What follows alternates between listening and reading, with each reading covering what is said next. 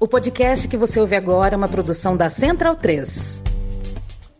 Bem-vindo, bem-vinda, amiga e amigo da Central 3 e da Trivela. Eu me chamo Leandro e a mim cumpre é, é, a minha, né, cumpre a mim dar o apito inicial de mais uma edição do podcast da Trivela, edição que entra ao vivo no dia 18 de novembro de 2021 em plataformas outras e cai no feed de sua preferência de podcasts também na noite do dia 18 do 11, o mês novembro, que, como já conversamos em outro momento, deveria ser o mês 9.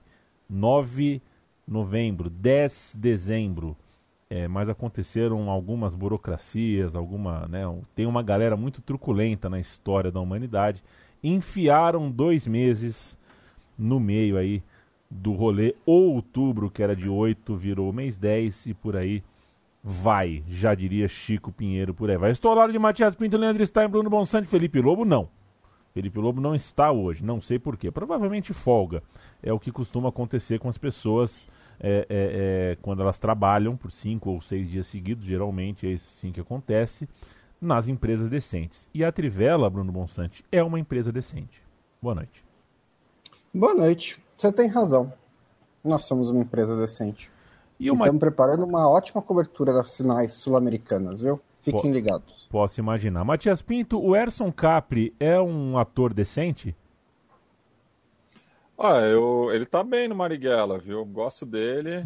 É, e na, naquela conversa que a gente sempre tem, uhum. né? De que, uhum. que time as pessoas torcem é coxa branca, né? Uhum. Então comemorou o acesso aí do, do Curitiba falaremos de acesso, falaremos já já sobre Série A, Série B no jogo rápido, falaremos hoje bastante sobre seleções também. Vou guardar o Leandro Stein porque o oi dele já vai ser falando sobre uh, futebol brasileiro. Antes de qualquer coisa, é, para que não se esqueça o nome, tá?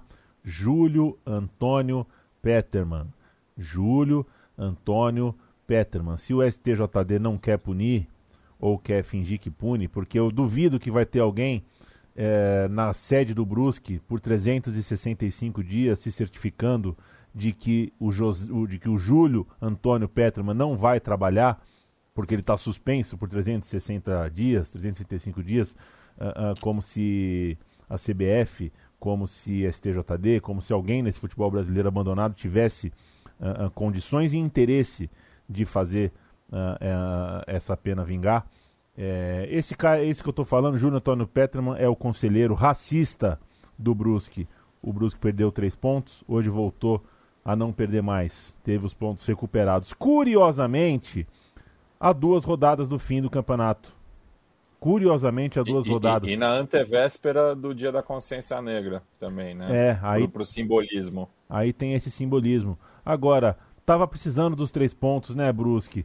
É, essa antipatia vocês não iam comprar, né, STJD? Se o Brusque tivesse 47 pontos, tivesse ali em décimo, em nono, é, aí deixa essa merda pra lá, né? Agora o Brusque tava com 41, né?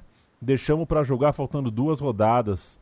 A Ponte Preta, o Remo, a Decência, o Londrina, é, que se explodam, né? Uh, legal, depois a gente quer vender o campeonato, depois a gente quer que as pessoas falem bem do campeonato, depois a gente quer que as pessoas falem do campeonato sem teoria da conspiração, depois a gente quer que as pessoas acreditem em árbitro, acreditem em VAR, depois a gente quer que as pessoas acreditem no que os comentaristas têm para falar, né? E os comentaristas têm um time de coração e apanham, hein? Apanham, se falam do, de alguma coisa do time que não é o time do coração ou de um time de outro estado, apanham bastante, porque esse é o estado, essa é a miséria do nosso futebol. Júlio Antônio Peterman, tá? É, é... Será que vai dormir com a cabeça tranquila hoje? Todo mundo que votou pro Brusque ter os pontos de volta, é, o Celcinho vai dormir muito bem. Quer dizer, não vai, mas um dia vai. Não. É, hoje não vai, hoje não, vai doer, e, mas e, um aliás, dia vai. É, é, é ele, ele tem que participar também do, do, do, do julgamento, né? ainda mais é, da, da, depois de tudo que aconteceu também é, é um absurdo, né? Tipo, ele ainda ser violentado mais uma vez, né? Um abraço pro Arthur Freitas, pro Caio Arthur. Olha só, hein? É, isso é uma canastra real de Artures. Cauã Silva, Felipe Desidério, Alexandre Padilha, um abraço. Fabito Moino, um abraço. Bruno Cota, a impunidade racista nesse país acaba com qualquer. É, Acaba com, acaba com, com o dia mesmo. No sentido aqui nosso conversando, né? Na verdade, ele acaba com a vida de muita gente. Muita gente. Matheus Thyssen, uh, fala da caneta do Rodinei. Leonardo Braga, um abraço. Uh, Gisele Mendonça do Nascimento, boa noite para você. Sérgio Ribeiro. Leonardo Vavassori tá aí conosco. Lucas Silva, grande volante. Bonito gol, hein, Lucas Silva? Parabéns. Gleison Fabiano, Cristiano Giovanni. Todo mundo está aqui conosco. O Leandro Stein, muito boa noite, um beijo para você. Vamos fazer um jogo rápido aqui. Botafogo e Curitiba comemoram acesso para a Série A. Essa série, essa série B que vai ficar marcada por essa coisa cretina tomar uma decisão tomada faltando duas rodadas por uma coincidência incrível. É, tem o Botafogo e o Curitiba como boas notícias, tem a briga pelas últimas duas vagas, que, se, que vai ser uma briga bem interessante, mas que legal, Botafogo e Curitiba voltam para a Série A. Boa noite a todos. Só o Lobo dessa vez não está de folga, né? Dessa vez ele tinha um compromisso no horário do podcast e, enfim, seguimos em frente e uma série B que é, se caso execrável à parte, acho que é uma Série B que tem apresentado bom, bom futebol, boas disputas, um nível altíssimo. Se esperava muito já pelo peso das equipes participando. E acho que a Série B tem correspondido, né? Uma temporada fantástica da Série B.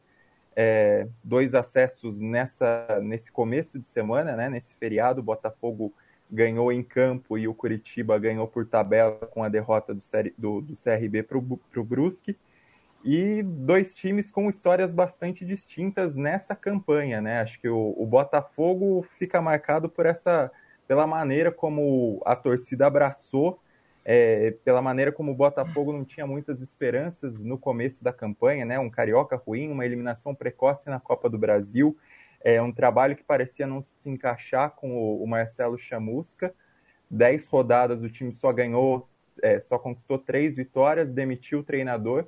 E aí o Anderson Moreira conseguiu achar um, uma identidade para essa equipe, o Botafogo com futebol muito direto, né? Um, um, jogo muito veloz do Botafogo, muito agressivo nesse sentido.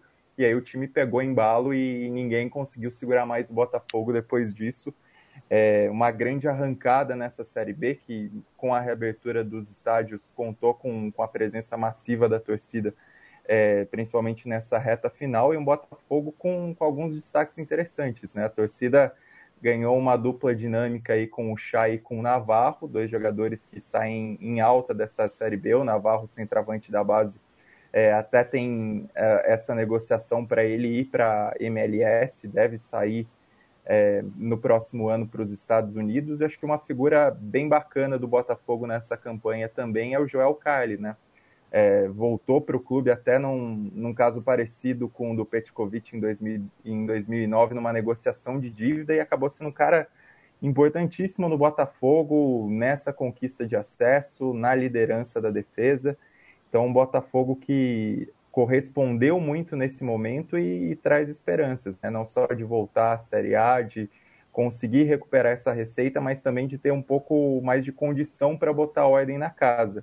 E o Curitiba acho que tem uma história muito particular, que é apostar na continuidade, né? Eu lembro que nos podcasts do final do Brasileiro do ano passado a gente falava, o Matias, eu lembro de, salientar a chegada do Gustavo Morínigo, que era um treinador bem cotado, né? Chegou a ser vice-campeão da Libertadores à frente do, do Nacional do Paraguai. Chegou na reta final do Brasileiro sem ter muito o que fazer e aí acabou é, sendo rebaixado, mas mantido pela diretoria. É, a diretoria, o presidente bancou mesmo com a campanha fraquíssima no estadual, com a eliminação, o Curitiba nem foi para os mata-matas, né? Foi o nono, é, sendo que oito passavam aos mata-matas, mas teve essa continuidade, teve essa aposta e o Curitiba foi muito estável ao longo dessa Série B. É, o maior percalço do clube foi exatamente o falecimento do presidente por Covid, e aí o Morínigo acabou sendo uma figura importante é, por assim abraçar esse projeto e por querer corresponder à confiança do presidente é, em busca desse acesso, e foi exatamente o que aconteceu. Curitiba com uma defesa forte e um, um time que acho que é até interessante pela quantidade de veteranos né, que, que auxiliaram nesse acesso. Léo Gamalho chama atenção por ser um, o artilheiro aí, enfim, marcando muitos gols, né? Foi uma aposta para a Série B é, do clube depois de vir em alta do CRB e, e, correspondeu claramente. Mas foi um Curitiba que apostou muito em veteranos identificados com o clube, né? Já tinha Wilson e Rafinha, Wilson titular, Rafinha um, um jogador recorrente nas partidas nessa campanha, mas também trouxe de volta William Farias, trouxe de volta Robinho, trouxe de volta o Henrique.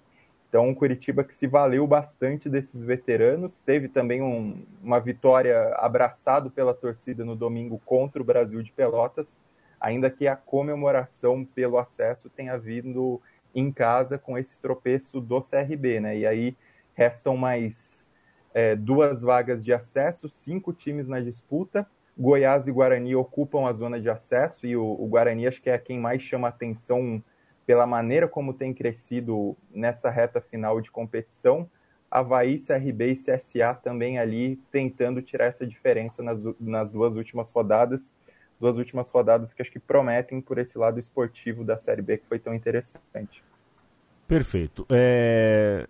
A gente grava isso aqui pelo StreamYard, né, Stein? A gente tem é, um programa chamado StreamYard. Deixa eu contar uma coisa para vocês. É, não, é que eu, não, não é que eu fazia diferente, tá? Mas a gente toda semana a gente fica, né? Quando dá umas 8h10, 8h15, a gente fica. Gente, cadê o link, né? Vocês sabiam que a gente pode usar toda semana o mesmo link? Não, não pararam, pararam pra pensar nisso? Eu não sabia. Mas eu vou dizer um negócio. É, eu, me parece mais fácil toda semana chegar um link do que a gente guardar um link para sempre, assim. É mesmo? É, eu acho é que só... não dá tanto pôr no Acho favoritos. que não dá tanto por causa da imagem do, do YouTube, né? Porque hoje não tem o lobo, então hum. ninguém fez, mas no YouTube a é, gente tem aquela que... capazinha. É, e no YouTube sai... Ah, tá bom. É, sai um programa diferente. Tudo bem. Ô, ô Matias Pinto, o negócio é o seguinte... É... 24 horas atrás, São Paulo e Palmeiras entravam em campo, o famoso choque rei em São Paulo. São Paulo conseguiu uma vitória fundamental, 2 a 0 podia ser 3, podia ser 4. É, com seus motivos, o Palmeiras descartou o jogo. É, e com os seus méritos, o São Paulo fez um jogo muito melhor do que todos os outros jogos nos últimos pelo menos 20 dias, 3 ou 4 rodadas. É, quero te ouvir daqui para frente, a gente sempre conversa sobre isso, né? Sobre o fato do São Paulo, para valer mesmo, o torcedor são paulino não sabe o que um vascaíno, um botafoguense, um tricolor, um palmeirense, é, é, é, até um santista já viveu, um corintiano, é, que é chegar nas últimas quatro ou três rodadas realmente correndo risco de rebaixamento. O São Paulo, com essa vitória, acaba de ficar uh, com alguma chance de continuar sem sentir isso. É, quero te ouvir sobre esse day after é, o que essa vitória é, é, explica sobre o São Paulo e aponta para o São Paulo daqui para frente. É, eu até estava vasculhando, né, as temporadas passadas, principalmente do, dos pontos corridos, né, quando realmente não teve é, mais nenhuma virada de mesa, né, é, enfim, quando você é, definia né, com, com, com, com, mais momentaneamente os rebaixados, né? E o São Paulo é, ficou em 30, é, a partir da 30 rodada, nunca tinha ficado abaixo da 14 colocação, né? né nesses, é, nessas 19 temporadas desde 2003. Então chegou até brigar com rebaixamento, principalmente no final do primeiro turno, né? É, que fazia campanhas muito ruins, foi assim em 2013, 2017, 2016 teve um pouco da ressaca da Libertadores, é, enfim. E esse acho que foi o ano mais preocupante, até pelo começo muito ruim do clube, né? Teve aquelas 10 rodadas sem vencer, logo no começo do campeonato, também aí com, com a, a toda a questão do Paulista, o foco na Libertadores. É, foi uma temporada bastante atípica é, para o São Paulo nesse sentido. E após a derrota é, no domingo, né, a goleada sofrida em casa, é, inclusive muita gente estava entrando no Morumbi, já estava 2 a 0 para o Flamengo e o São Paulo com um jogador a menos por conta da expulsão do Caleri. Né? E apesar de alguns apupos, né, algumas vaias, é, a torcida apoiou né, até o fim, o, o, o grosso, é, justamente porque esse elenco do São Paulo, é, do, dos que estão lutando contra o rebaixamento, me parece que é o mais é, fraco psicologicamente. Né? Então a torcida entendeu que não daria para ter uma cobrança maior é, nesse momento, né, que o clube estava tá, tão próximo ali da degola, é, e, e, essa rodada de meio de semana, se não ganhasse é, do, Flam do Palmeiras, é, poderia até é, terminar é, já na zona de rebaixamento, né, faltando aí mais cinco rodadas para o término do campeonato.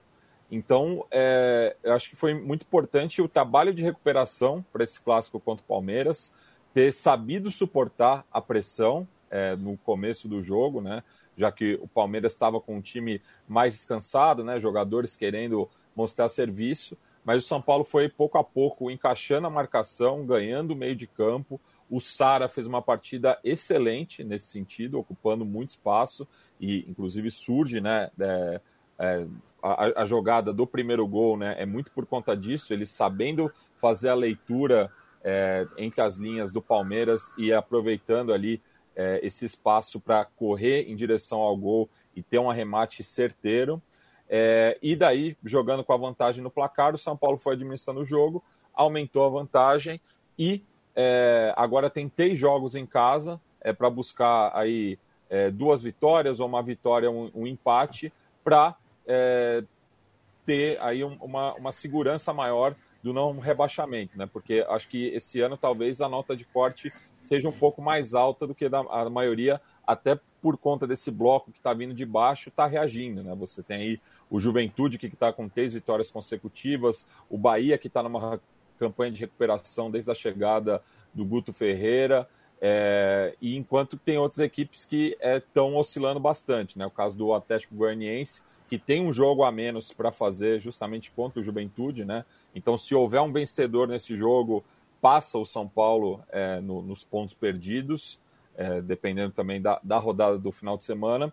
E agora o São Paulo tem uma semana até o próximo compromisso, já que por conta da final da Sul-Americana adiou-se né, é, o, o, jogo contra o Atlético Paranaense e pode enfrentar inclusive um, um furacão é, de ressaca por um é, possível título no, no final de semana.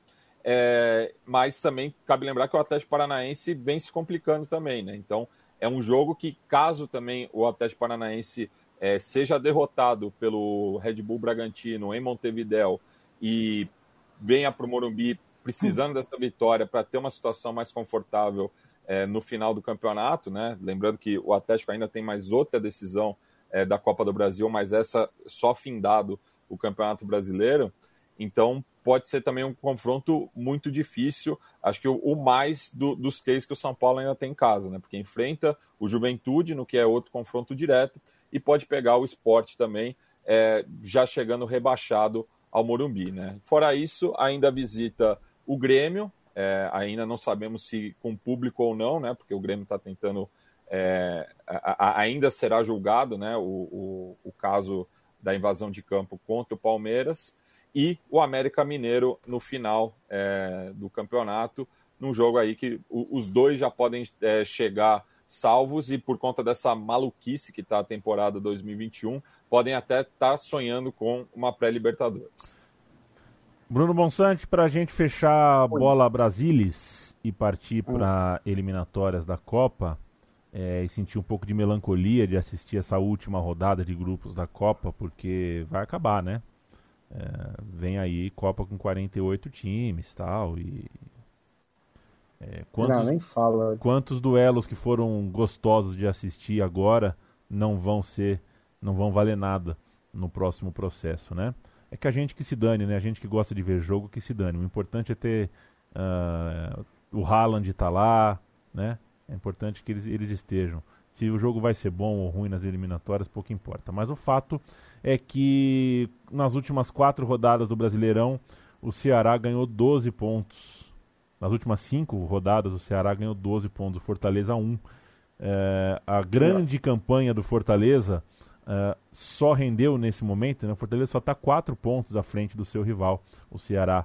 E o Ceará fez 4 a 0 no Fortaleza. É, que curioso esse, né, essa trajetória, que curiosa essa trajetória dos times cearenses no Campeonato Brasileiro. É muito curioso. É, ainda é provável que o Fortaleza fique é, alto na tabela, né? Talvez até à frente do Ceará, tem quatro pontos a mais. Mas isso acontece às vezes, né? Com esses clubes de recursos menores que acabam fazendo campanhas acima das expectativas. Meio que tem uma correção de curso em algum momento.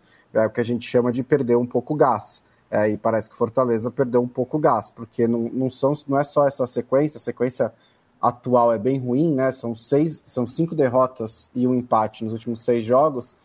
É, e antes disso, ainda tem a goleada para o Atlético Mineiro na, na, Copa do Brasil, que encerrou muito cedo o sonho do Fortaleza chegar à final. É, isso meio que acontece, é, essa oscilação. De um lado, são dois clubes que nos últimos anos se estruturaram bem e fazem boas campanhas, é, às vezes sobe, às vezes desce. O que me, me, me, espanta mesmo é torcida organizada do Fortaleza, por exemplo, é, dizendo que se não melhorar, vai cobrar a demissão do Vojvoda, que a diretoria que se resolva, porque senão vai ficar passando pano. E aí dá até para associar também com um movimento muito engraçado que aconteceu no Clássico Paulista, foi quando, enquanto o Palmeiras estava perdendo por 2 a 0 estava tudo dentro dos planos. Quando saiu 3 a 0 começou o papo de vexame. E aí o gol foi anulado. E aí as pessoas ficaram meio que tipo, pera, agora, e agora? É vexame ou não é? Porque o gol foi anulado, né? Mas ele meio que saiu e o Palmeiras não perdeu em casa que é assim, simplesmente não entendeu o contexto da situação, né? E o contexto do Fortaleza nesse Campeonato Brasileiro ainda é fenomenal, ainda é uma campanha, ainda é um ano muito positivo para o Fortaleza, mesmo que tenha perdido um clássico por goleada, o que é horrível, nenhum torcedor gosta disso. É... Mas o contexto é raro, do ano né? do Fortaleza. No não, é muito rei, raro. O Clássico Rei é bem equilibrado nesse é. aspecto. Mas o contexto da, da, da, do Fortaleza ainda é muito bom. Assim, vaga né, dependendo de quantas vagas tiver, né, mas vaga na Libertadores, muito provável, ainda tem, é, ainda chegou na semifinal da Copa do Brasil pela primeira vez, Eu acho que é, às vezes a gente, a gente é, tem que respirar um pouquinho, né, é, é, é, a gente fala do, de torcedor irracional, da emoção e tudo mais, isso é bacana, isso alimenta o futebol, mas às vezes passa um pouquinho do limite e aí a gente também serve para colocar um pouco os pés no chão.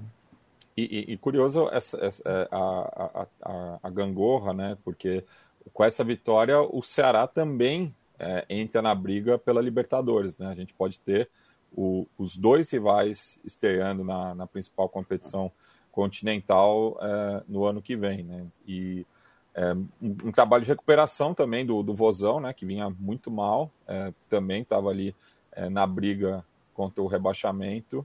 E com essa goleada, acho que ganha uma moral, tem até uma tabela acessível, então também não dá para descartar né, é, a presença do, do Ceará na próxima Libertadores. É. Uh, o, o, o, Bruno Bonsante, a gente pode ou a gente não pode? Oi. É, eu vi aqui um chat privado, né? O seu, não sei se mais tarde. mais tarde, né? Zé ah, Pereira. E, só, ah. fazer, e só fazer um comentário aqui que o, o Sérgio Ribeiro falou que rolou invasão de CT.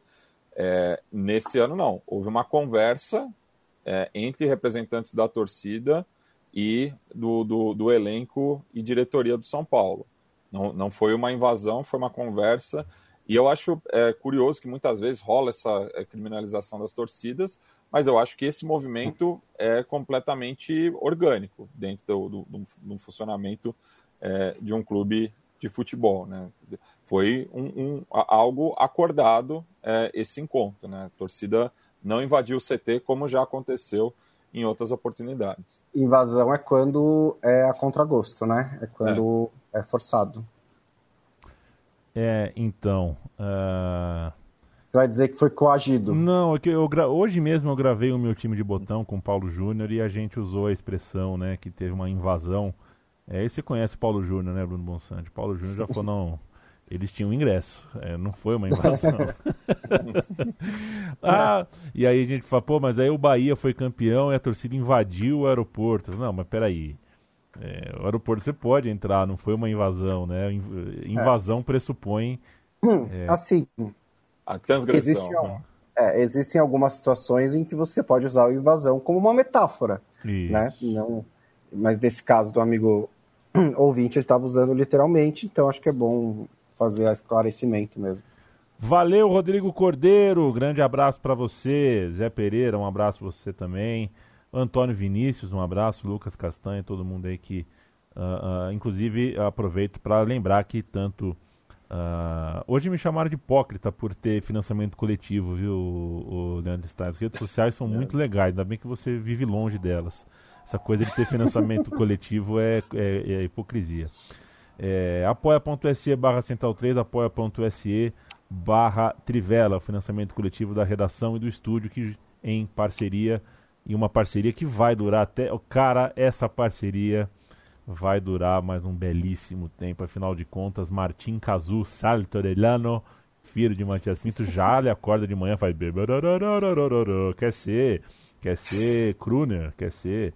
E aí o Matias já falou pra ele: ele, quer, ser, ele quer ser youtuber quer ser youtuber, eu sigo, eu vou seguir. Se ele montar um canal, eu vou seguir. Eu fico imaginando os videozinhos de Martim Cazu é, no YouTube. Uns vídeos... ele, ele, ele, ele, outro dia ele estava tomando banho fazendo um tutorial de como tomar um banho.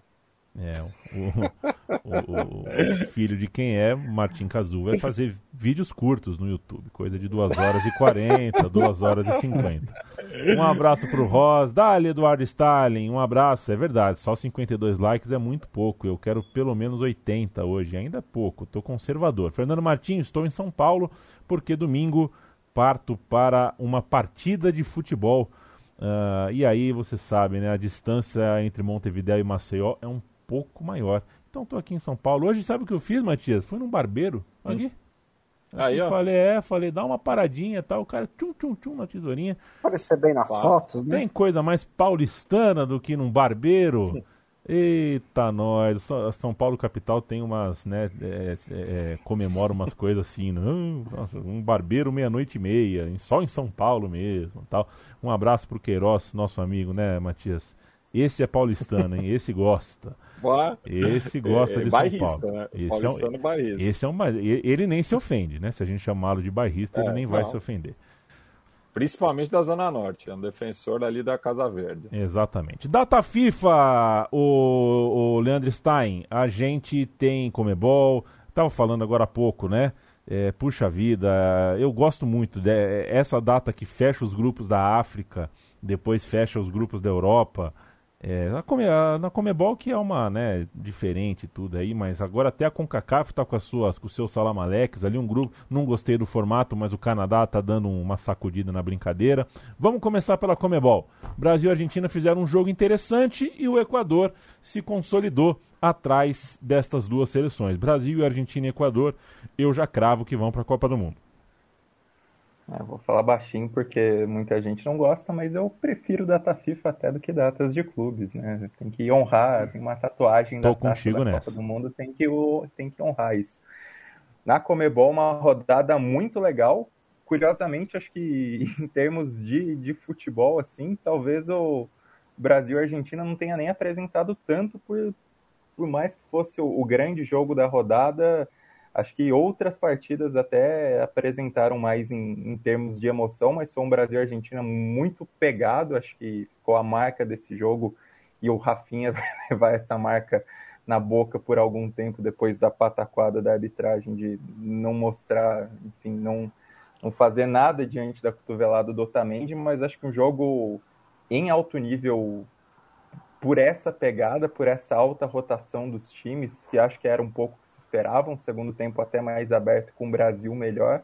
É, Brasil que acho que ficou com nota positiva pelas atuações dos, dos, volantes ali. O Fabinho fez um bom jogo e o Fred fez, acho que, o grande jogo dele pela seleção, justificando aí a confiança do Tite. Vinícius Júnior muito acionado e Brasil e Argentina conquistaram a classificação antecipada, algo já esperado, uma eliminatória tranquila para as duas seleções, o que nem sempre acontece, né? Se a gente pegar o histórico até desse formato das eliminatórias de pontos corridos que vem desde de qualificatório para o Mundial de 98. Brasil que se, foi seguro em toda a campanha, né? Uma campanha muito estável do Brasil. é, não apresentou um futebol tão empolgante quanto foi a classificação para a Copa de 2018, questionamento sobre o Tite, mas não, não dá para negar a eficiência, principalmente quando algumas seleções da América do Sul vivem momentos mais instáveis. Né? O Brasil acho que se impôs de uma maneira incontestável e nunca vista antes nas eliminatórias, mesmo sem apresentar um futebol tão, tão vistoso como foi, por exemplo, na data FIFA anterior contra o Uruguai. E a Argentina nesse processo de redescobrimento com o Scaloni, se é que a gente pode falar assim, com um coletivo bem mais interessante. Muitas vezes acho que mesmo a Argentina tendo um aproveitamento menor, foi mais interessante ver os jogos da Argentina do que propriamente do Brasil.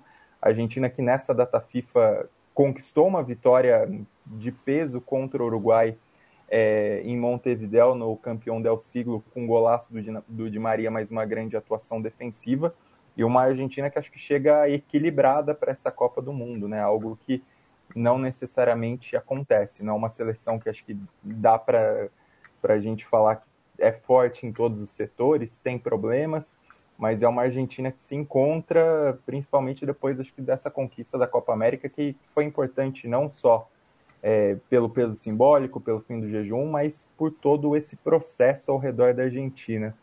É, continuando nessa, nessa data FIFA, nos desdobramentos e principalmente é, nessa rodada mais recente de terça-feira, acho que um, um, destaque claro é o Equador, né? Conseguiu duas vitórias, ganhou da Venezuela num jogo meio xoxo, assim, não, não foi o jogo mais interessante do Equador, mas a vitória é, contra o Chile em Santiago é daquelas vitórias que podem fazer a diferença, porque o Equador já pega e já abre uma vantagem é, de seis pontos ali na zona de classificação, né? Seis pontos na zona para a zona da repescagem, sete pontos contando também a zona da repescagem. Vai ter uma tabela difícil com Brasil e Argentina em casa, é verdade, mas o Equador, assim, nesse jogo contra o Chile, conseguiu construir o placar muito cedo e contou com a besteira do Alexis Sanches, né? O Chile que vinha empolgado nessas rodadas recentes das eliminatórias, até ganhou do Paraguai fora de casa, não foi um jogo bom, mas foi, foram três, três pontos importantes, mas esse desperdício contra o Equador acaba embolando um pouco mais a situação da tabela do quarto lugar para baixo, né? E aí pegando as seleções, Colômbia em quarto anda devendo muito futebol.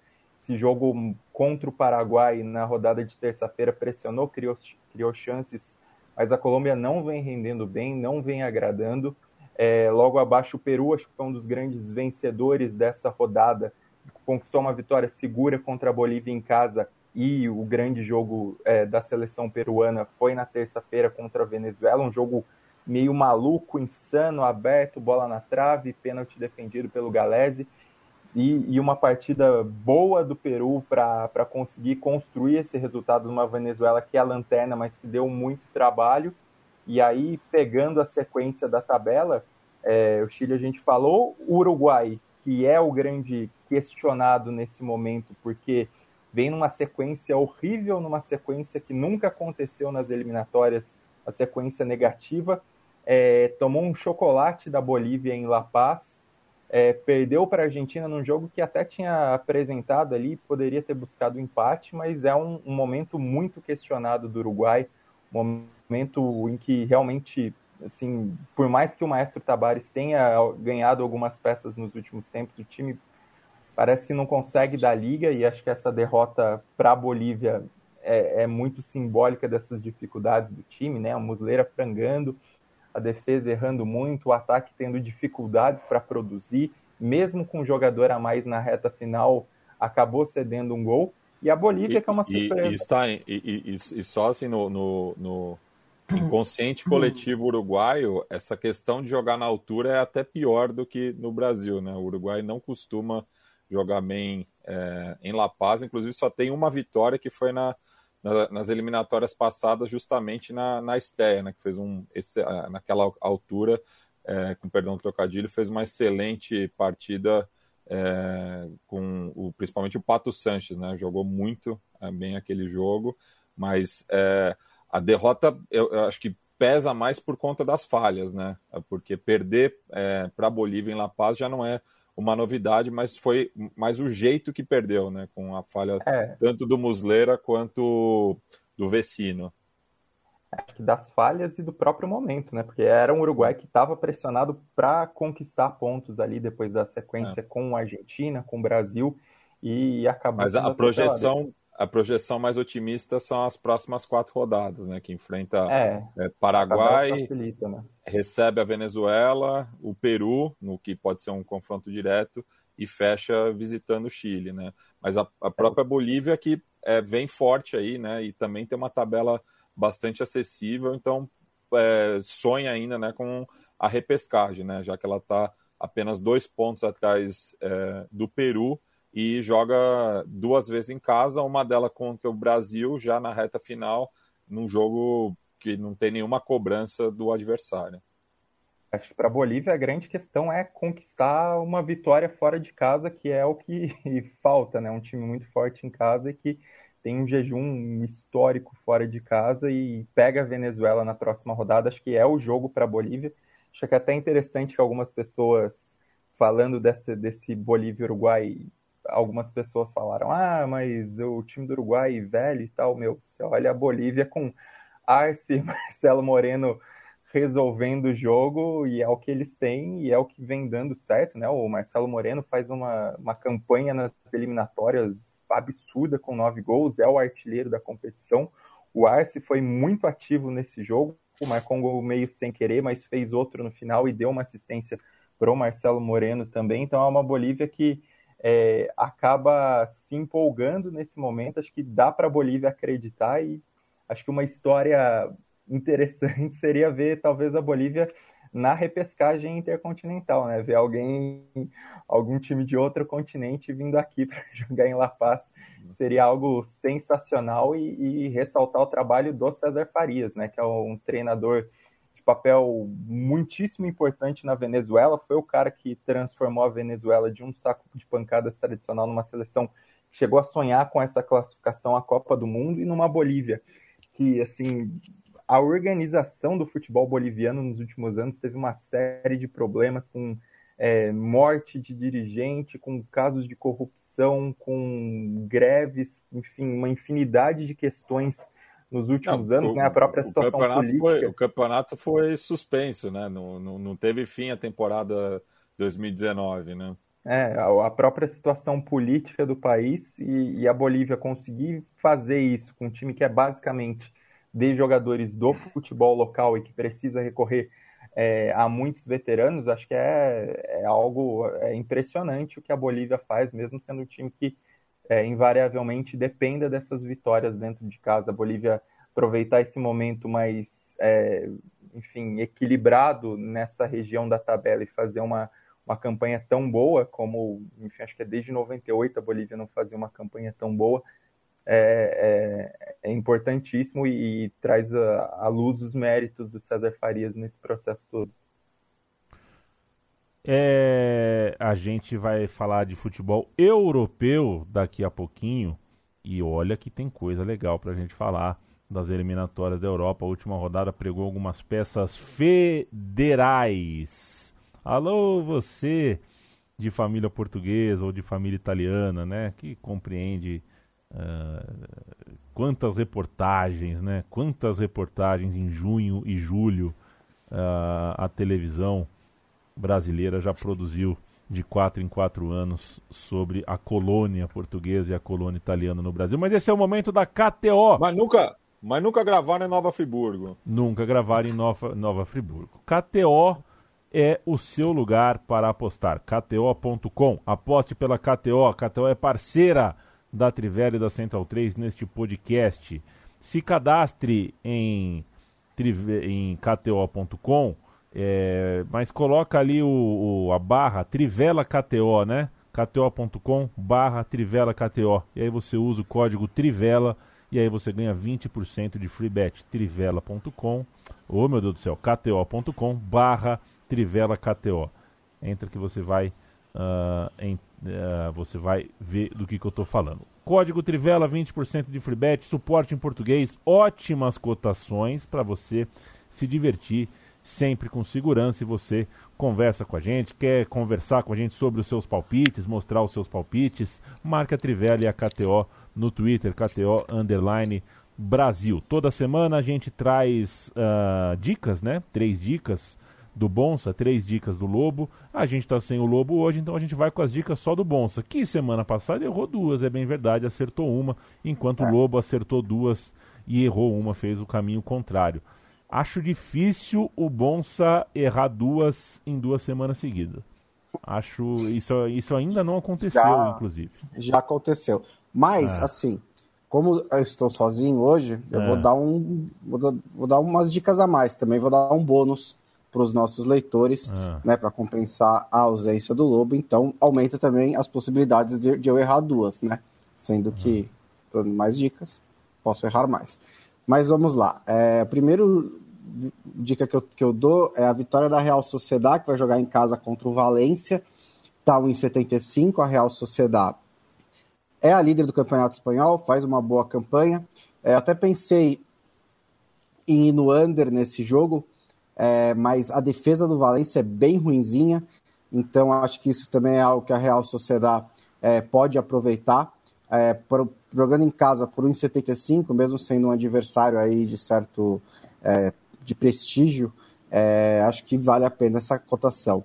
É, no sábado de manhãzinha, na Inglaterra, tem Chelsea e Leicester, é, e eu gosto do under 2,5 nesse jogo, a 1,85. É, são dois times que eles ficam muito com a bola, mas eles não são tão agressivos assim né? É, é dois times que fazem às vezes jogos um pouquinho mais travados e eles vão se encontrar. E aí acho que a cotação é alta para a linha tá por aí. Eu acho que é, deveria ser uma, uma linha um pouquinho mais alta. É, na sexta-feira tem Augsburg e Bayern de Munique e o over 3,5 está 1,70, que é uma boa cotação para quatro gols num jogo do Bayern de Munique. É, o Augsburg uma vez ou outra, assim, consegue complicar um pouquinho o Bayern, perder um pouquinho menos, arrancou um outro empate mais recentemente, nos últimos anos, mas é, tem muitas goleadas também nessa, nessa sequência aí dos últimos 5, 6, 7 anos no jogo entre Augsburg e Bayern de Munique. E por fim, mais uma aposta, é Inter e Napoli, vai ser no domingo. É, eu sugiro o under 3, né? Menos de 3 gols. Se saírem 3 gols, a aposta é anulada. Se sair até 2, você ganha uma odd 1,64. O Napoli é o líder do campeonato italiano e tem uma defesa fantástica. Se levou 4 gols até agora. É, é, inclusive, é o segundo time que participa de jogos com menos gols em média no campeonato italiano. A Inter também não é um time hiperofensivo e os clássicos italianos estão sendo um pouquinho mais, alguns deles, mais travados. Então, eu acho que essa é uma boa oportunidade. Vou recapitular: Real Sociedade e Valência, vitória da Real Sociedade 1,75. Chelsea Leicester, under 2,5 a 1,85. Augsburg Bayern de Munique, over 3,5 a 1,70. E Inter e Napoli, under 3 a 1,64. E mais uma faixa bônus. Vocês falaram que, que vocês têm certeza que o Equador vai para a Copa do Mundo, né? Portanto, lá na KTO vocês podem apostar e tá pagando 1,90 para o Equador se classificar para a Copa do Mundo, que com seis pontos de vantagem é bastante coisa. Vale lembrar que o Equador pega o Brasil e a Argentina ainda, né? E, e acho que esses dois jogos são os dois jogos em casa do Equador. Mas ainda assim, é, ele ainda pode se classificar por osmose, ele ainda pode. É, não precisa realmente fazer os pontos, os, cara, os outros times têm que passá-lo. Mas pega o Uruguai em Assunção. Então, Tá aí a morta. é, exatamente. Então, mas eu acho que é uma, é uma boa oportunidade aí, dada a, as, as chances do Equador. 1,90 é uma aposta de longo prazo, né? Só vai ser resolvido lá em março, mas se você quiser deixar o dinheirinho aí até março, você não arranja um investimento de 90% de retorno, viu? Não, em nenhum lugar da Faria Lima tem. É, um minutinho só.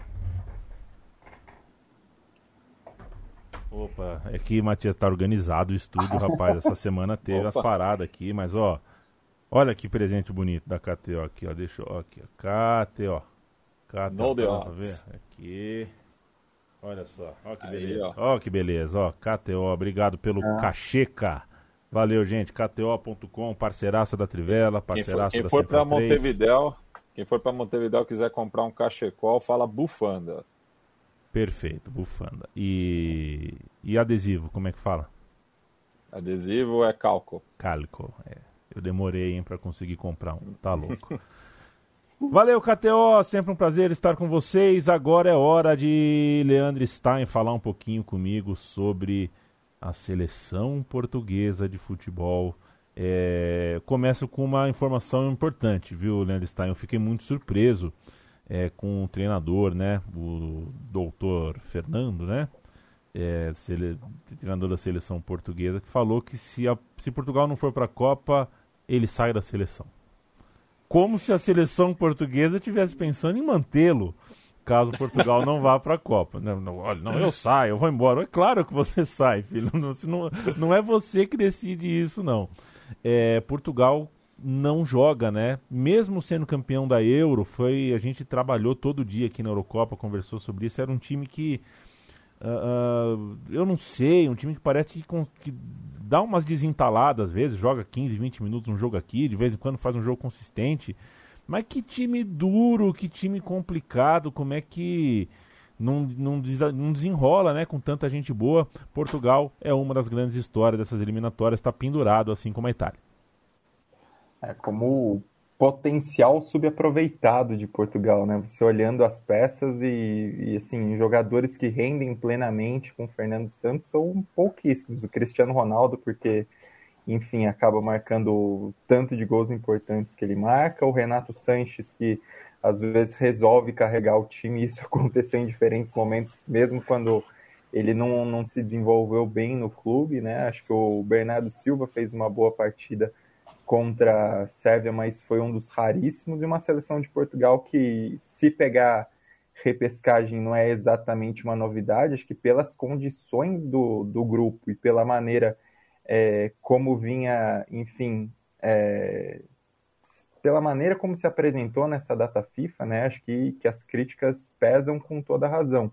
O jogo contra a Irlanda já tinha sido problemático, para dizer o mínimo, ainda que não interferisse necessariamente na necessidade de Portugal para a última rodada, manteve a, a vantagem do empate, mas acho que, assim, você pegar esse jogo contra a Sérvia, né, mesmo marcando gol no começo, a maneira como Portugal foi submetido pela Sérvia, a Sérvia controlou o jogo, é, é muito impressionante, né? Acho que nos dois, nesses dois jogos, nesses, nesses dois grupos, né, que acho que chamam mais atenção nos fracassos de Portugal e Itália, acho que são, são duas comparações interessantes de fazer.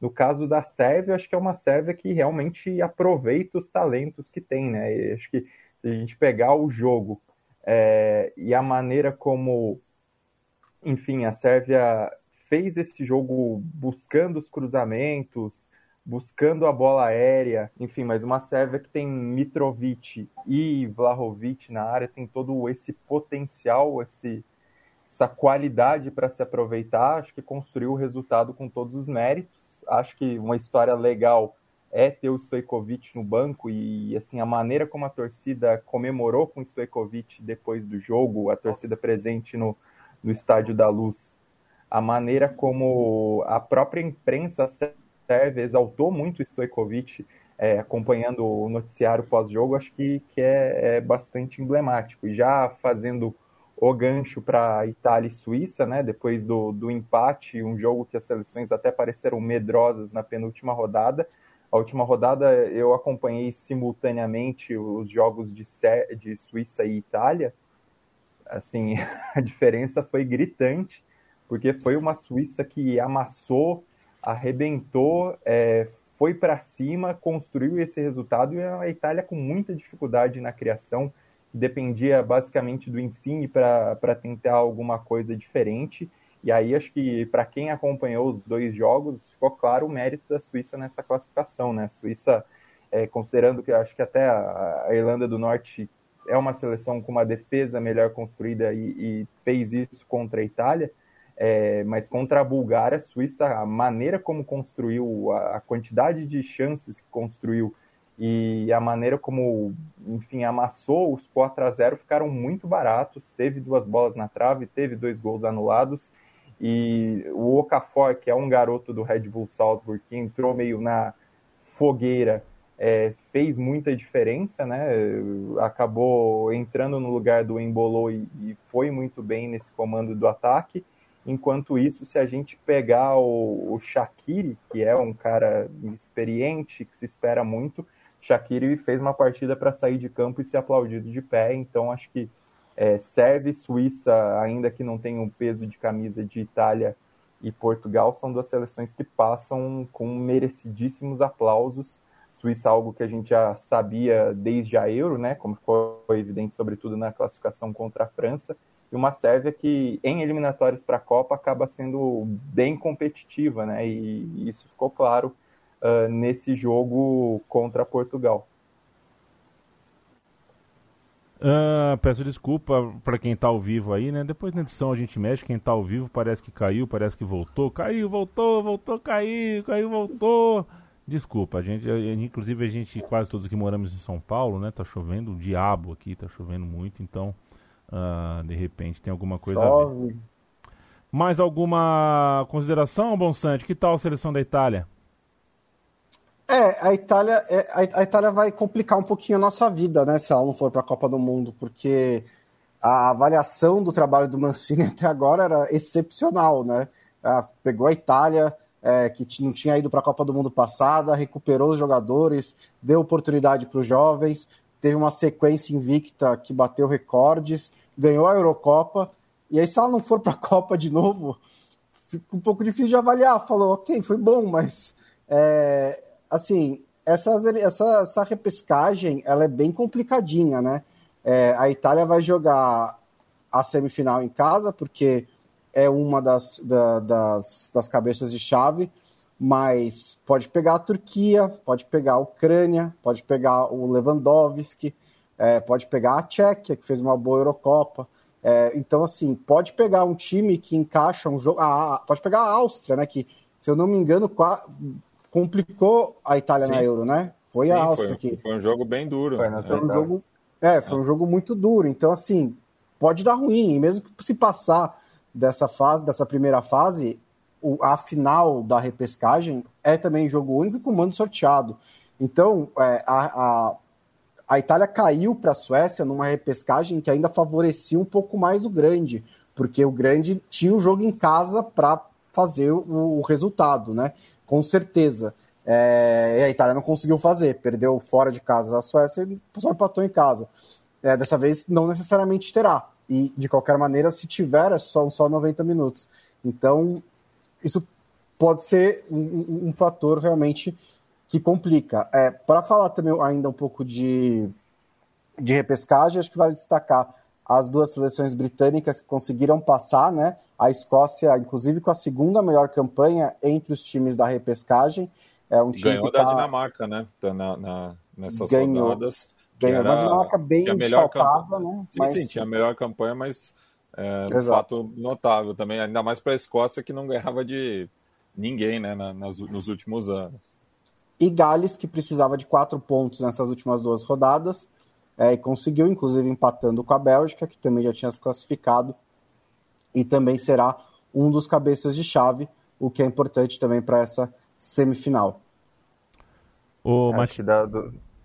Por favor. Não, só para lembrar que nesse modelo de repescagem, acho que mando de campo na semifinal vai ter um peso grande, né? Considerando que são jogos únicos e acho que isso acaba fazendo a diferença. E depois quem passar vai, enfim, vai ser o sorteio para a decisão da, das vagas também em jogo único. Acho que do pote 2, quem preocupa um pouquinho mais é a Polônia, né? Que tem o Lewandowski, mas vem num momento ruim, já não fez uma boa Euro, não fez uma boa campanha é, nessas eliminatórias, né? Não, não foi ameaça é, na Copa do Mundo também foi um, assim, uma decepção tremenda quando tinha mais expectativas e, e, não conseguiu fazer frente à Inglaterra, né? E só das seleções classificadas é, diretamente, acho que vale também falar da Croácia, que venceu a decisão contra a Rússia, um 1 a 0 mentiroso, né? Porque a maneira como a Croácia amassou a Rússia. E acho que a maneira como o Modric conseguiu organizar o time com, com um gramado horrível em split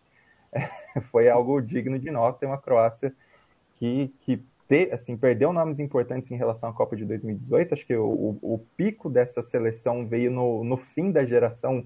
E isso não manteve uma continuidade para a própria Eurocopa, mas tem alguns jogadores interessantes, principalmente chegando na defesa nesse momento e que ainda tem o, o Modric sendo essa grande referência técnica e foi contra a Rússia. Né? Eu é, topo, e, e, diga lá, só, Vamos... É só um complemento também eu quero falar de Itália, né? Vamos lá. Tudo bem, não, vamos, vamos lá. É, só é, arrematando a questão da Itália, né? É, historicamente, o campeão da Euro é, não necessariamente faz uma boa campanha no ciclo mundialista, né? Você tem só a Alemanha de, 74, de 72, 74 e a Espanha de 2008 e 2010 que conseguiram ser campeãs e a própria Itália em 68 e 70 que chegou na final, mas é, muitas seleções que foram campeões europeias não chegaram nem na Copa do Mundo, né? Caso de Dinamarca, é, da Grécia, enfim. Então, é, também não é nenhuma garantia né, que o campeão europeu vai deitar nas eliminatórias, vai chegar forte na Copa do Mundo, é, porque são momentos distintos, né? E são ambas competições de tiro curto. E só para fechar de fato, assim, a Itália teve dois empates depois da Euro, um que não poderia ter com a Bulgária e empatou com a Suíça, o que até ok, é, mas ainda teve na volta, né, duas oportunidades, né? Teve a Suíça em casa, teve o pênalti do Jorginho e depois teve a Irlanda do Norte e desperdiçou as duas. Então, assim, também é, está merecidamente na repescagem, né? Foi, não foi exatamente um acidente de percurso tão grande assim. Teve vários tropeços nesse segundo semestre, nas eliminatórias, que levaram a Itália até lá. Matias Pinto, é... Congo, hein? Congo. Congo. Congo. Tô feliz com Congo. República Democrática do Congo. Tá, até, é. República Democrática do Congo. Mas na, na Copa do Mundo vai Congo. Na escola, Vamos fazer as bandeirinhas Congo. Não vai dar para falar República Democrática, é Congo, né? Tá lá. É... Congo Kinshasa. Exato. Tô muito feliz e assim tô desejando é, ardentemente um Itália contra Portugal valendo vaga na Copa. Quero que caiam na mesma no mesmo. Eu quero ver jogo bom, gente. Não precisa, não precisa esperar até novembro para ver jogo bom se eu posso ah, animar. que precisa, sim. E, e, não, e, assim, não, e, esse papo assim, ah, a Itália não pode ficar fora da Copa do Mundo também. Pô, as últimas é, duas participações da Itália em Copa do Mundo não foram nada de excepcional, né? Não, e, você quer perder esse drama? Você quer ficar sem o drama da Itália? É tipo, tudo bem, eles são uma camisa pesada, mas é muito é. divertido também ver a Itália sendo é. Itália de vez em quando. Penando. Fala um pouquinho, fala um pouquinho do, das histórias aí uh, desse, dessa reta final das eliminatórias da África. É, tivemos é, algum, algumas questões bastante interessantes, né? principalmente a definição pela vaga no grupo D, né? que tinham duas seleções bastante pesadas, né? Camarões e Costa do Marfim. Os camarões acabaram vencendo em casa na última rodada e foram adiante aí, né, para o, o playoff. É, teve também o sonho da Guiné Equatorial, que até chegou com chance na, na última rodada, depois de vencer a Tunísia em casa, né? É, e lembrando que a Guiné Equatorial foi a única colônia espanhola no continente, né? É, abaixo do, do, do, Saara, né? É, então, uma, uma seleção hispano-hablante, mas a Tunísia depois fez a lição de casa contra a Zâmbia, acabou classificando é, das 10 é, virtuais classificadas, é, por, até por conta dessa questão é, do Congo e do Benin, a gente só tem o Mali né, como uma possível estreante no Catar, todas as outras já passaram, já passaram pelo menos uma vez pelos mundiais. A Nigéria também estava ali num, num, momento de dúvida, né, até com um grupo bastante disputado com Cabo Verde, mas também é, não permitiu uma zebra jogando em casa contra a seleção do, do arquipélago, que era uma colônia é, portuguesa. E o Egito até que é, tomou um susto ali, né, com um, contra Angola, né, saiu perdendo em Luanda, mas foi buscar o empate e praticamente é, sacramentou a classificação e depois venceu é, o Gabão em casa e carimbou o passaporte é, carimbou o passaporte para a próxima fase, né? É, então é um resumo aí, né? E, e também o, o um, um, outro grupo que estava bastante definido foi o de Gana e África do Sul, é, que chegou na última rodada com Gana precisando vencer os sul-africanos pelo placar magro, né? Porque daí passaria nos critérios de desempate, mas também foi um, um, uma questão bastante é, curiosa, né?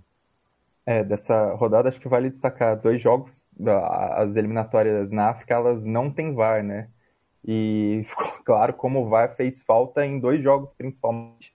Nesse Gana e África do Sul foi um pênalti absurdo a favor de Gana e a África do Sul está tentando até entrar com uma representação para reclamar da arbitragem como um todo. Exatamente. Tem até um precedente quando provou que o jogo é, fazia parte de manipulação de resultados é, na, nas eliminatórias passadas, mas foi um jogo contra Senegal, que a África do Sul até tinha vencido, e aí voltou a partida e Senegal ganhou. Senegal acabou indo para a Copa do Mundo.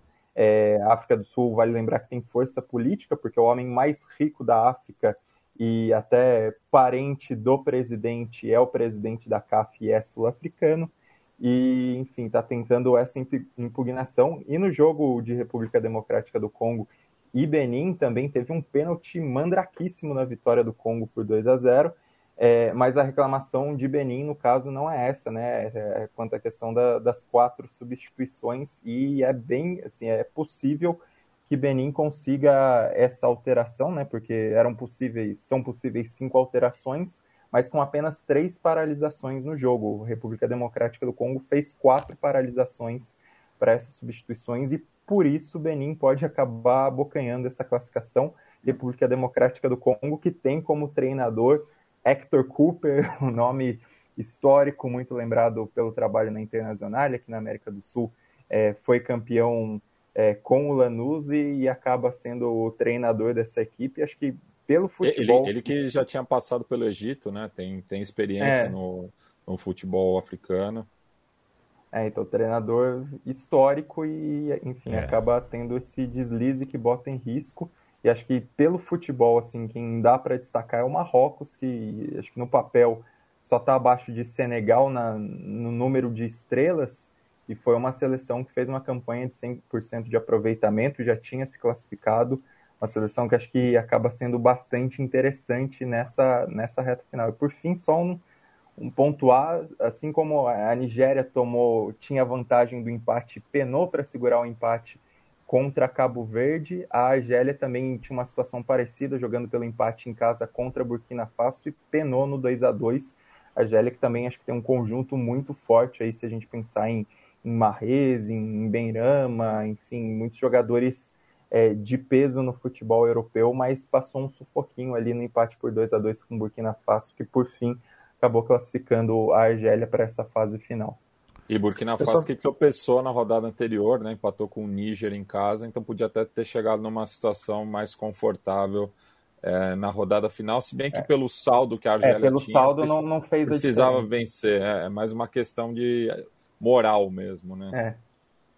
No pique, o... eu só vou só deixa, deixa eu, passar fazer, a régua. O, o bom fazer uma observação, né? É, Leandro, Leandro Stein é, usou a expressão mandraquíssimo.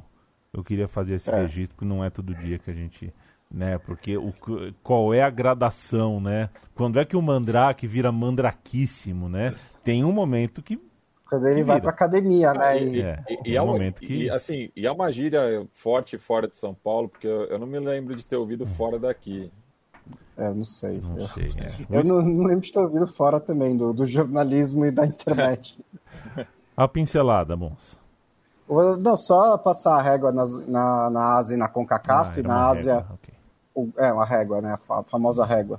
É, o grupo A, o Irã e a Coreia do Sul estão praticamente classificados, já estão com uma boa vantagem. O Emirados Árabes Unidos em terceiro lugar. Passam os dois primeiros né, na Ásia. Os terceiros disputam a repescagem e quem ganhar a repescagem asiática vai para a repescagem mundial. No outro grupo a coisa está ficando boa, porque o Japão ganhou da é, de, do Vietnã por 1 a 0 o gol do Ito e depois ganhou do, de Oman 1 a 0 o gol do Ito. Enquanto isso, a Austrália empatou com a Arábia Saudita e empatou é, com a China. Então agora o Japão passou a Austrália, assumiu o segundo lugar, está com 12 pontos contra 11 pontos da Austrália. A Arábia Saudita tem 16. É, esses, a, as eliminatórias é, asiáticas ainda tem mais quatro rodadas pela frente. Na CONCACAF, a coisa ficou boa para o Canadá. O Canadá assumiu a liderança das eliminatórias da CONCACAF. É, o Canadá ganhou os dois jogos dessa data FIFA, né? Ganhou do, da Costa Rica e depois ganhou do México também em Edmonton com debaixo de neve, né? Numa uma Edmonton branca. É, o Canadá ganhou. Artificial, fator local, né? Faltou o quê? Não, é o fator local, né? Fator é... local, com certeza, né? Dois é. gols do Sail, do Sail Larin, que, que é um, um, bom jogador aí que tem aparecido bem pela seleção do Canadá. Ah, o Canadá assumiu a liderança com 16 pontos, os Estados Unidos tem 15, só empatou com a Jamaica nessa última rodada, depois de ter ganhado do México, a Jamaica que está é, naturalizando aí uns ingleses, e um deles, o, o, Antônio do West Ham, fez um golaço nesse jogo contra os Estados Unidos. É, então, Canadá, Estados Unidos e México estão nas três vagas diretas da CONCACAF. O Panamá está na quarta posição, que vale repescagem, com os mesmos 14 pontos do México, que perdeu um pouco de terreno aí, porque pegou só um ponto em seis possíveis nessa data FIFA.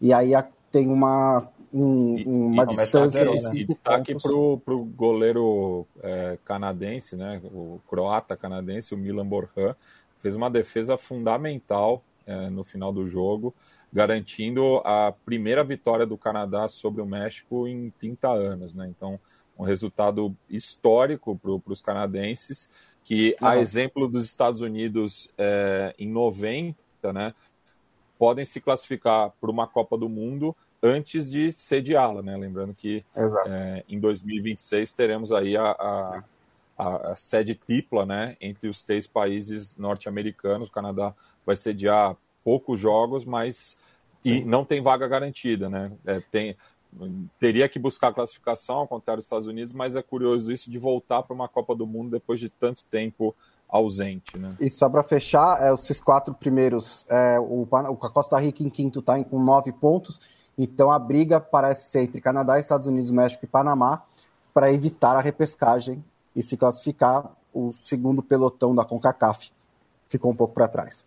É, o Panamá, só para pontuar também, uma rodada, duas rodadas muito legais do Panamá, né? Porque foram duas viradas emocionantes contra El Salvador, nem tanto assim nesse jogo de terça-feira, mas um jogo de sexta contra Honduras. Honduras abriu 2 a 0 em São Pedro Sula, e o Panamá fez 3 a 2 contando com um presentaço do Minor Figueroa, aquele do Iga.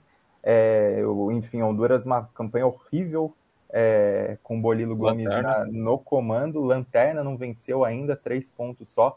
Mas o Panamá acho que é, é uma surpresa positiva, né? Porque classificou para a Copa de 2018, mas não era uma seleção que prometia uma continuidade, porque, enfim, os caras da Copa de 2018, basicamente, os destaques estavam ali tudo na casa dos 35 anos já.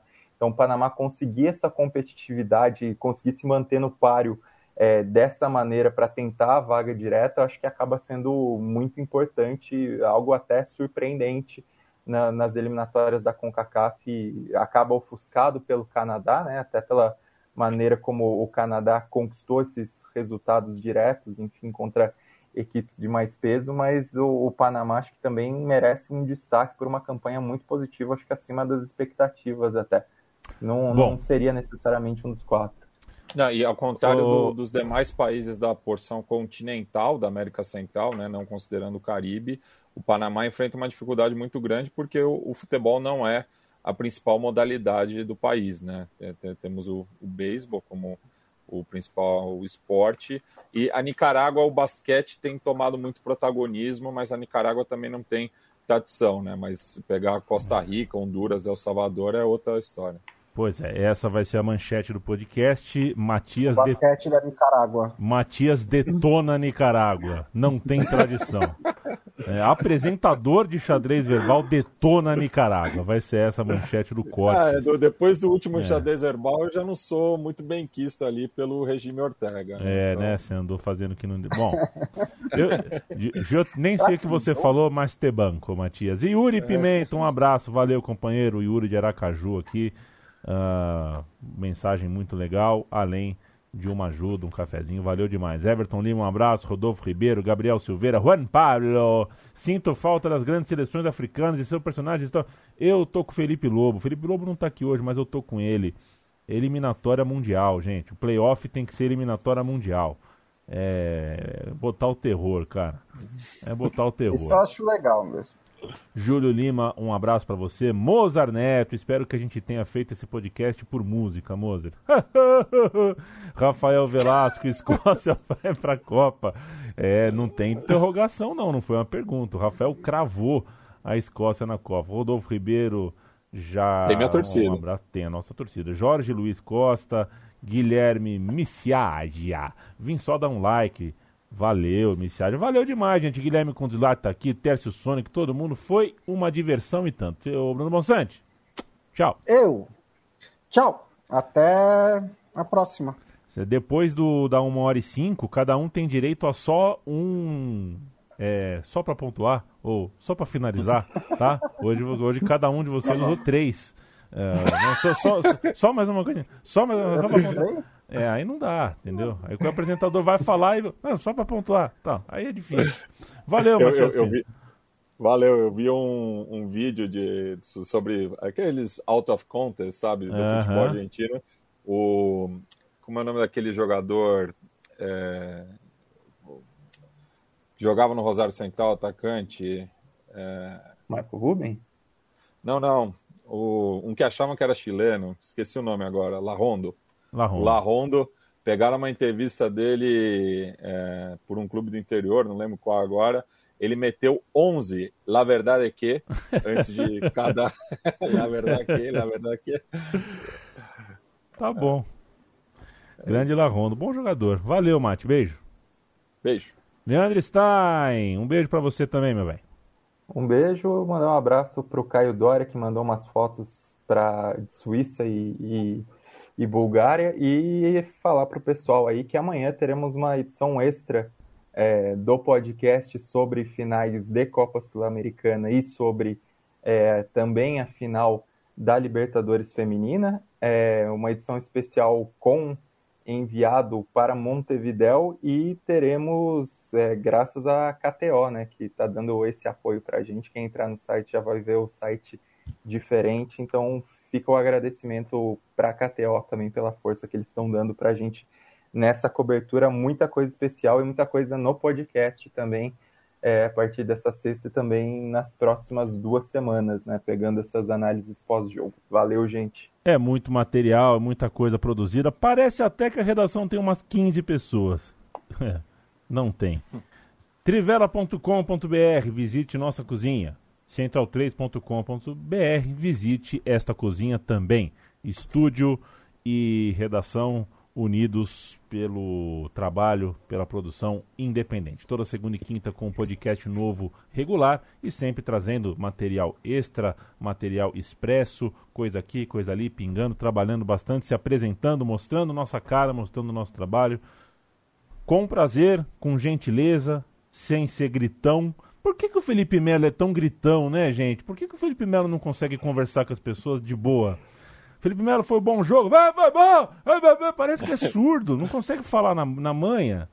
E por que só cresce quanto a moleque da base? Aí, aí são cresce uma... quanto os, os cobras. Aí Eu é... acho que é melhor a gente não responder essas perguntas. Exato, aí é outro debate. Eu só fico, só fico assustado com gente gritona. A pessoa tá do lado, ele tá no microfone. Não, primeiramente, agradecer a Deus! É. Mas na boa, parece o cabo da Ciolo tchucado, não sei qual que é. é. Dizem que quem fala, quem gente gritona, geralmente tem problema no ouvido, né? Mas acho que o Felipe Melo é um problema outro, é um pouco de autoestima também, em excesso, né? Ele quer, ele se ele não gritar, não é ele. Enfim. Uh, Segunda-feira a gente volta com mais um episódio. Eu provavelmente não estarei aqui com vocês, mas isso a gente, as redes sociais da Trivela vão uh, e da Central 3 vão explicar para o nosso público o que, que vai acontecer. Uma semana de dinâmica nova, afinal, uh, Vai semana de final de Libertadores e tanto eu, não só eu, temos novidades na Trivela, né? Teremos cobertura em loco, como já já dito aqui, coisas especiais esperam por vocês que acompanham a Trivela. Valeu, gente. Até mais.